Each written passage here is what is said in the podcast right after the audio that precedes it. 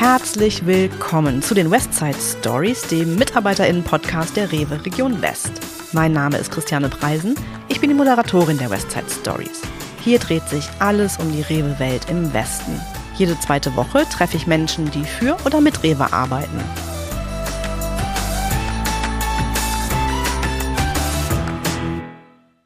Heute geht es um gewetzte Klingen, spanischen Genuss und super Spezialistenwissen. Meine Gäste sind Ulrike Eilers-Falk und Tanja Kuschel, beide Gebietsmanagerinnen Ware Service und Gastro. Hallo, ihr beiden. Hallo. Schön, dass ihr heute da seid. Sagt doch mal, ihr seid beide Gebietsmanagerinnen, Ware Service und Gastro, wie gerade schon gesagt. Was genau sind eure Aufgaben dabei? Also wir sind immer mit zwei GMWs im Gebiet. Ich bin im Gebiet 8 beim Herrn Strelzig. Mein Gebiet ist von Bonn bis in die Eifel. Äh, ja, wir fahren in den Märkten und entwickeln oder äh, schulen die Mitarbeiter mhm. im Fachwissenbereich, alles was da drumherum gehört. Wir beschäftigen uns mit den aktuellen neuesten Trends und Kundenwünschen und vieles mehr. Hört sich total abwechslungsreich an und Du bist ja auch Gebietsmanagerin Ware, Service und Gastro, Ulrike. Wo ist dein Gebiet? Ja, mein Gebiet ist rund um Aachen, im Gebiet von dem Herrn Bolz. Bin ich jetzt äh, seit dem 1.10.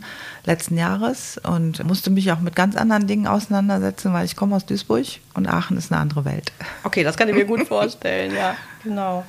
Genau, und ihr seid heute mal wieder bei mir im Büro zu Gast und habt auch eure Berufsbekleidung mitgebracht. Das sind sehr schöne dunkelgraue, obwohl grau ist ja, sagt man ja heute nicht mehr, sondern es das heißt meistens entweder Anthrazit oder Asphalt oder es gibt ja so unterschiedliche Abstufungen. Also es ist ein schönes dunkles Grau. Das ist eine, eine Berufsbekleidung, eine schöne Jacke. Äh, und ich sehe, da sind ganz viele Patches drauf, also Aufnäher. Was, was ist das eigentlich? Ja, also die Patches, die bekommt man, wenn man halt an der Akademie das Diplom bestanden hat, dann kriegt man diese Patches mit dem Zertifikat dann überreicht und die dürfen wir dann auf unserer Berufsbekleidung aufnähen, so zum Ausloben nach draußen, dass wir halt die Ausbildung mhm. dementsprechend äh, bestanden haben und das Fachwissen auch weitergeben können. Das heißt, ihr habt, wenn ich das so sehe, ganz viele Weiterbildungen gemacht zu den unterschiedlichsten Themen, ja. die es im Servicebereich gibt. Ne? Ja. Genau. Also ich sehe da zum Beispiel ähm, Fleischsommelier, Wurst- und Schinkensommelier. Das kennt man, also ich glaube, die meisten kennen Sommelier eher aus dem Weinbereich. Was, was hat das mit Fleisch, Wurst und Schinken zu tun? Das sind Genussbotschafter, die ihr Wissen nach draußen transportieren. Genau. Beim Fleischsommelier zum Beispiel, da ist es halt so, geht es viel um die neuen Cuts die jetzt gerade auch von den Kunden an der Theke halt auch nachgefragt werden. Und wir können jetzt halt auch mit den Mitarbeitern vor Ort aus den einzelnen Teilstücken zeigen, wo kommen diese Cuts her, wie werden die richtig geschnitten, wie werden die zubereitet, sodass wir die Mitarbeiter schulen, dass wenn halt unsere Kunden an die Theke kommen und danach fragen, dass die dann dementsprechend auch äh, die Kunden beraten können. Mhm. Und ich sehe noch ein Patch, da steht drauf Meat Master Club. Was ja. genau ist das? Das ist ein Mietmaster Club nur von der Rewe West quasi. Da haben sich einige Bereichsleiter, aber auch Außendienstler zusammengetan, die sich, ähm, ich sag mal so, einmal im Quartal treffen und dann tauschen die sich gegenseitig aus, entwickeln neue Produkte, wie zum Beispiel ein Mietmaster Gewürz oder auch ein Mietmaster Schinken wurde gerade entwickelt. Mhm. Ja, also ganz spannend, sag ich mal. Ja, und das gibt es auch nur bei uns hier in der Rewe West. Ne? Ganz genau. Und dann sehe ich noch einen Patch und das ist auch genau der, um den es heute geht, nämlich der Cortador. Was genau. ist das?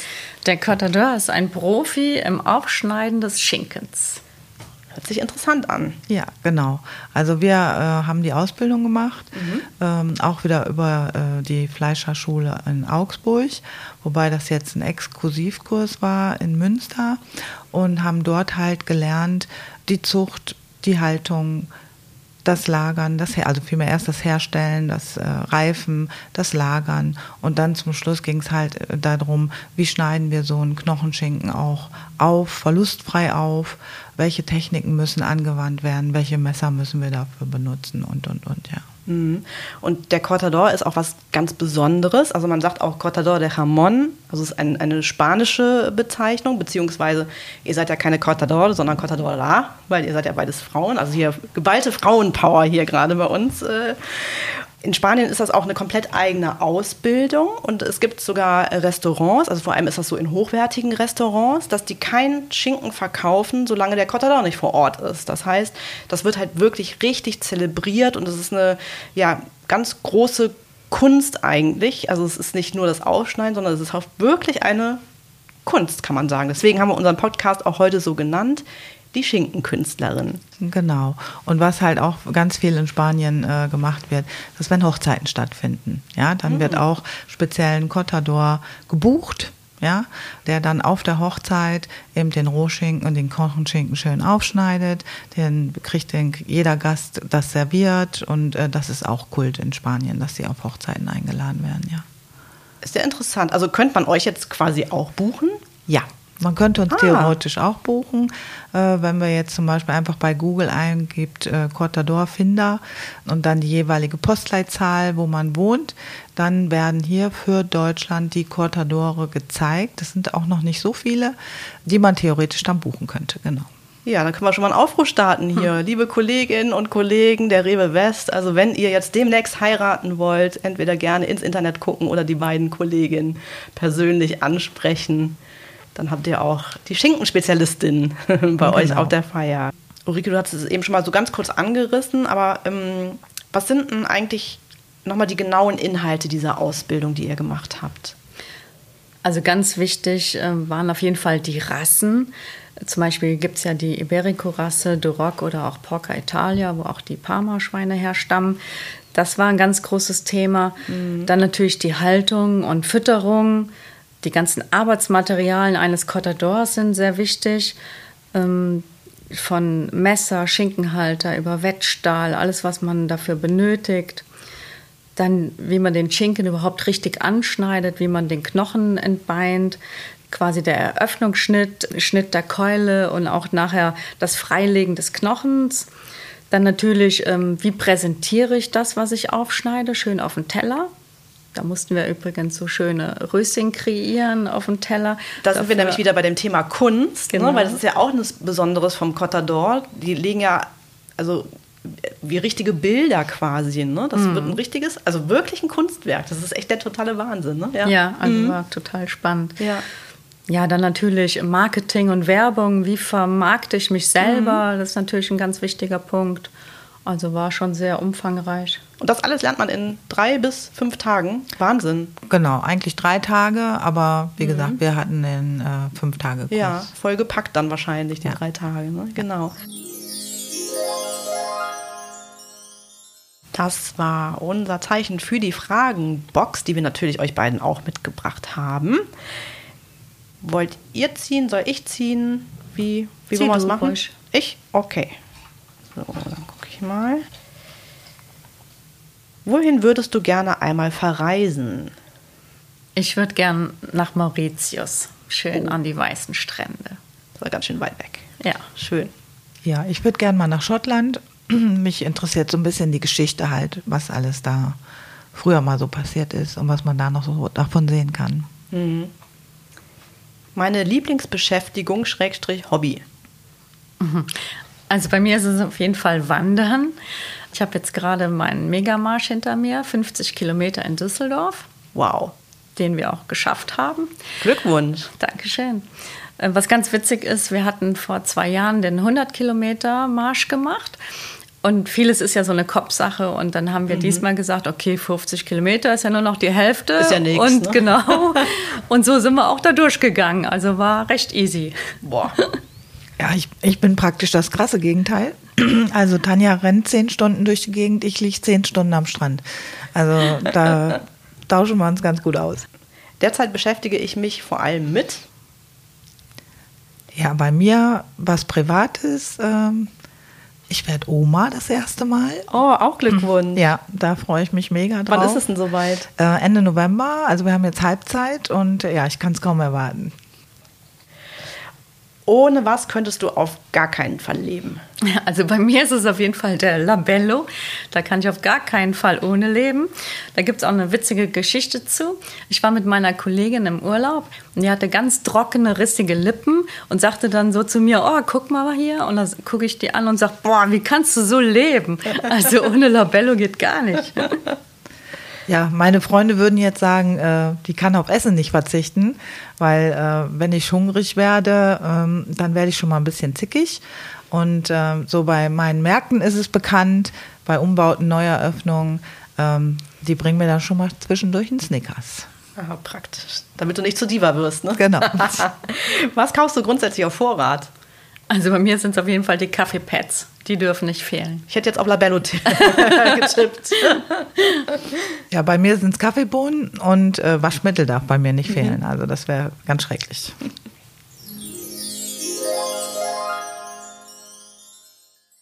Tanja, du hast es eben schon angesprochen. In eurer Ausbildung habt ihr ja auch äh, ganz viel über die Arbeitsgeräte des Cortadors gelernt. Und ihr habt mir eine Auswahl mitgebracht Ja. von den Arbeitsgeräten. Die stehen jetzt hier auf meinem Tisch. Und die gucken wir uns jetzt an, beziehungsweise besprechen die einmal äh, kurz. Und wenn ich das erste jetzt in die Hand nehme, ich möchte es eigentlich gar nicht, weil es sieht aus wie ein Knochen. Ich habe auch die schwere Vermutung, dass es ein Knochen ist. Der ist an der einen Seite ganz spitz. Tanja, was ist es? Ja, das ist ein Knochen vom, vom Pferd. Auch das noch. Ja. Oh Gott. Und zwar aus dem Wadenbein vom Pferd. Ähm, also dieser Knochen gibt keinerlei Gerüche von sich und deshalb ist er halt ideal, um Schinken zu testen. Das Aha. wird halt zum Testen benutzt, für in den Schinken reinzustechen, da wo auch das Gelenk ist ne, von dem Schinken, wo der Knochen sitzt. Und dann zieht man den wieder raus und wenn er keinerlei Gerüche abgibt, dann ist der Schinken in Ordnung. Und wenn es so leicht nach Penicillin riecht, dann weiß man, okay, mit dem Schinken stimmt was nicht. Okay. Dann ist ein Gerät, da vermute ich mal, dass man dort den Schinken einspannen soll. Ja, genau. Das ist der sogenannte Schinkenspanner oder Schinkenständer. Ähm, der ist halt dafür da, dass man den Schinken fixieren kann, damit man dementsprechend halt dann auch den Eröffnungsschnitt machen kann und ihn freilegen kann. Schwarte, Fett muss runter, die erste Schicht, und dann kann man anfangen, den Knochenschinken zu schneiden, ja. Dann liegen hier drei Messer. Oh, das hat jetzt ganz schön geklappert hier im Hintergrund.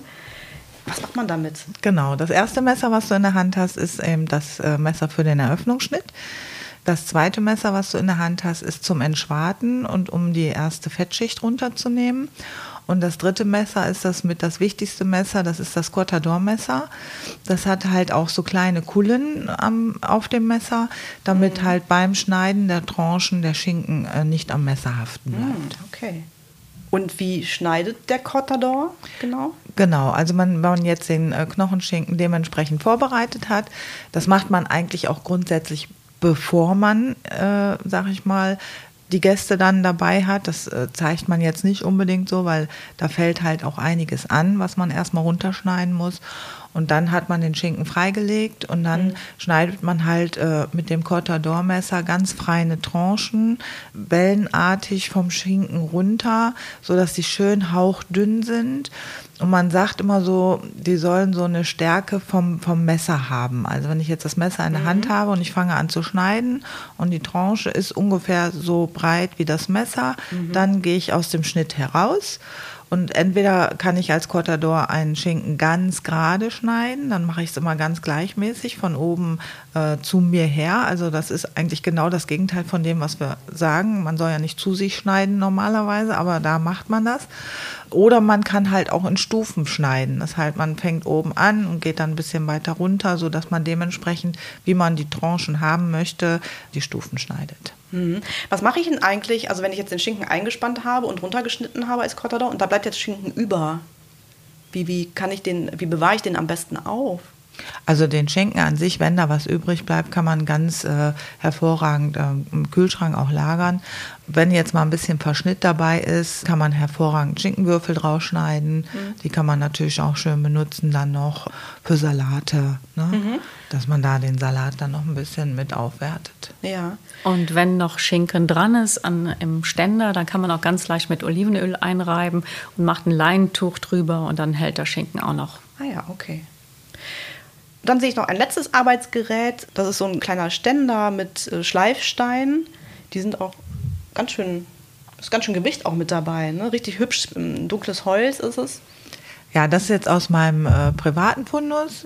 Das ist ein Messerschleifer, den ich gern zu Hause benutze. Es gibt aber ganz verschiedene Varianten, wie man Messer oder womit man Messer schleifen kann. Wichtig ist halt nur, die Messer müssen immer ganz scharf sein. Also mhm. das ist ganz, ganz wichtig.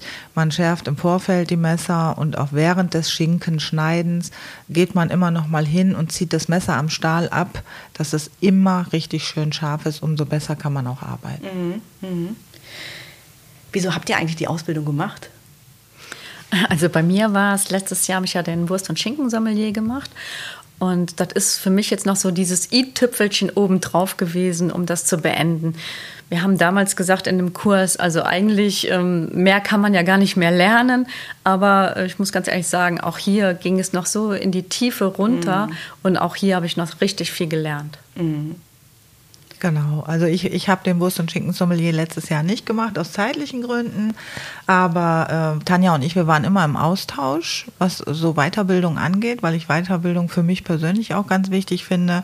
Und dann hat sie mich darauf aufmerksam gemacht, dass der Cotador-Kurs stattfindet äh, und dann halt auch in Münster, nicht so mhm. weit weg. Und ähm, da habe ich gesagt, gut, da mache ich mit. Mhm. Und ihr seid ja beide Gebietsmanagerin Ware, Service, und Gastro. Und ihr habt ja eben äh, schon mal gesagt, dass ja ein Bereich auch in eurem äh, Beruf ist, dass ihr ja euer Wissen auch mit in die Märkte transportiert. Ne? Ihr seid ja quasi Botschafterinnen auch äh, für diesen Bereich. Wie wollt ihr das neue Wissen jetzt als Cortadora in den Märkten anwenden? Also man kann eigentlich das ganze Fachwissen, egal von welchem Kurs, kann man in die Märkte wunderbar mittransportieren. Weil die Gelegenheit ist immer da, dass man über den Schinken, ähm, egal ob es Qualität oder wie man den am besten lagert, man kann so viel äh, vermitteln. Ganz witzig ist, ähm, viele wissen gar nicht diese weißen Pünktchen im Schinken, was das überhaupt bedeutet. Das ist eigentlich ein super Qualitätsmerkmal des Schinkens. Und diese weißen Pünktchen, das nennt man auch Tyrosin oder auch mhm. Eiweißkristalle. Und ganz witzig ist, dass das ähm, stimmungsaufhellend ist. Genau. Oh, okay. Also wenn man mal einen Push braucht, dann ab jetzt Schinken essen. Jawohl. mhm. Woran erkenne ich denn zum Beispiel auch als Laie, ob jetzt ein Schinken eine sehr hochwertige Qualität hat oder eher nicht? Also am Aroma und vor allen Dingen an dem Salzgehalt, beziehungsweise mhm. wie ist er im Geschmack? Ist er sehr salzig oder ist er eher etwas milder vom Aroma her? Also es soll schon der Schinken an sich schmecken und wenn es zu salzig schmeckt, dann ist es eigentlich nicht so eine gute Qualität. Mhm. Tanja, hast du noch was? Ja, der Speck sollte immer schön weiß sein. Der sollte immer schön weiß strahlen. Mhm. Dann ist es auch Qualitätsmerkmal. Ja. Was würdet ihr denn euren Kolleginnen und Kollegen an der Servicetheke raten? Was sollen sie äh, beim Schinkenschneiden beachten? Also ich finde ganz wichtig, gerade wenn wir über hochwertigen Schinken sprechen, dass der Schinken grundsätzlich immer frisch geschnitten wird für den Kunden. Also der wird nicht vorgeschnitten. Ja, also der Kunde, der einen hochwertigen Parmaschinken, Iberico oder wie auch immer haben möchte, das hat ja eine Qualität und Qualität hat auch seinen Preis. Und das sollte man nicht vorschneiden. Das wird frisch für den Kunden geschnitten. Man kann natürlich immer ein bisschen was vorschneiden. Wenn man jetzt im Verkaufsgespräch ist und der Kunde weiß gar nicht eigentlich, was er kaufen möchte, dann kann man natürlich im aktiven Gespräch dann dem Kunden auch mal was probieren lassen. Und dann entscheidet letztendlich dann meistens der Kunde auch, ja, ich hätte gerne was davon. Und dann ist es noch wichtig, dass wir den Mitarbeitern halt auch zeigen, wenn wir so einen Rohschinken aufschneiden, wie schneiden wir ihn auf, wie, wie legen wir ihn aufs Papier, wie wird er verpackt, dass wenn der Kunde zu Hause ist, der halt auch diesen Schinken noch in einzelnen Scheiben auch äh, verzehren kann und dass er nicht mhm. einen ganzen Klumpen dann zu Hause hat. Mhm. Vielleicht auch noch einen kleinen Tipp an unsere Mitarbeiter. Bei so hochwertiger Ware wie zum Beispiel so ein Iberico-Schinken wäre es ganz schön, wenn man so zwei, drei Schlagwörter dem Kunden mitgeben kann. Ne? Mhm. Wie er vielleicht gefüttert wurde oder die Haltung. Also das kommt dann beim Kunden schon sehr super an. Mhm. Habt ihr denn für unsere Mitarbeitenden an den Servicetheken gerade so ein paar Schlagworte, die man gut nennen könnte? Ja, also ich würde immer erstmal schauen, was habe ich da für einen Schinken, wie lange ist der gereift. Also wenn ich dem Kunden schon mal sagen kann, der Schinken ist 18 Monate gereift, luftgetrocknet, kommt aus Italien, dann hat man gerade so jetzt auch nach der oder während der Urlaubszeit auch schon die passenden Schlagwörter für so hochwertige Rohschinken. Ja, vielen Dank euch beiden, dass ihr heute meine Gäste wart und so viel über euren Job und äh, ja, das Dasein als Cottadora gesprochen habt. Dankeschön. Ja, danke dir für die Einladung. Und wir alle bedanken uns fürs Zuhören. Wenn ihr die nächste größere Party feiert und vielleicht auch mal einen Cortador oder eine Cortadora dabei haben wollt, sprecht gerne unsere beiden Kolleginnen Ulrike Eilersfalk und Tanja Kuschel an. Haben euch die Westside Stories gefallen? Dann abonniert uns, folgt uns, klickt aufs Glöckchen und teilt uns auf Social Media. Ihr findet uns überall da, wo es Podcasts gibt. Wenn ihr Fragen, Anregungen, Themen oder Gästevorschläge habt, dann schreibt einfach eine E-Mail an podcast-west.rewe-group.com. Wir hören uns wieder in zwei Wochen. Ich freue mich drauf. Bis dahin eine gute Zeit und bleibt gesund und munter.